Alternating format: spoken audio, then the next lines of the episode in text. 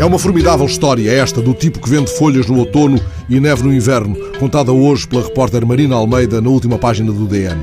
Quando chega o outono, escreve Marina, os americanos, muitos deles, saem das cidades para ver montes e vales de árvores cobertas de esfuziantes folhas laranja, vermelhas, amarelas, numa paisagem de sonho que cobre muitos estados do país. O texto dá-nos a dimensão dessa loucura da estação melancólica. Há um boletim para a queda das folhas do outono, à semelhança dos boletins meteorológicos.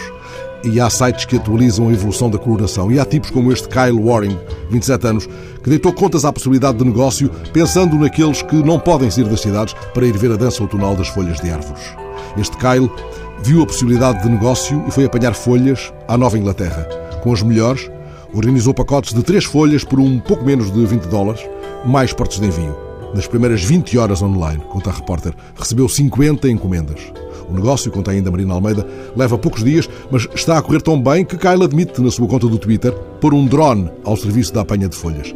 É que ele faz longas caminhadas para encontrar espécimes do que chama a melhor folhagem do mundo.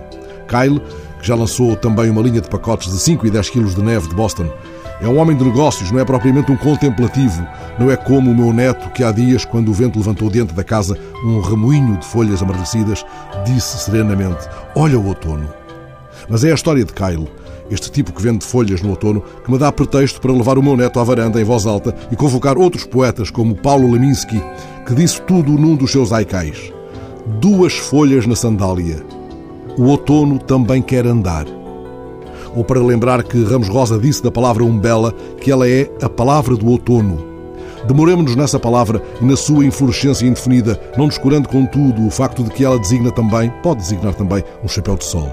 Poderia chamar-te para os versos de Herberto, roda ao longe o outono. E o que é o outono? Mas pouso diante da tua atenção a breve prosa poética de um outro americano, Russell Edson. Um breve texto sobre o outono. Uma vez, um homem encontrou duas folhas e entrou em casa segurando-as com os braços esticados, dizendo aos pais que era uma árvore. Ao que eles disseram: Então vai para o pátio e não cresças na sala, pois as tuas raízes podem estragar a carpete. Ele disse: Eu estava a brincar, não sou uma árvore. E deixou cair as folhas. Mas os pais disseram: Olha, é outono.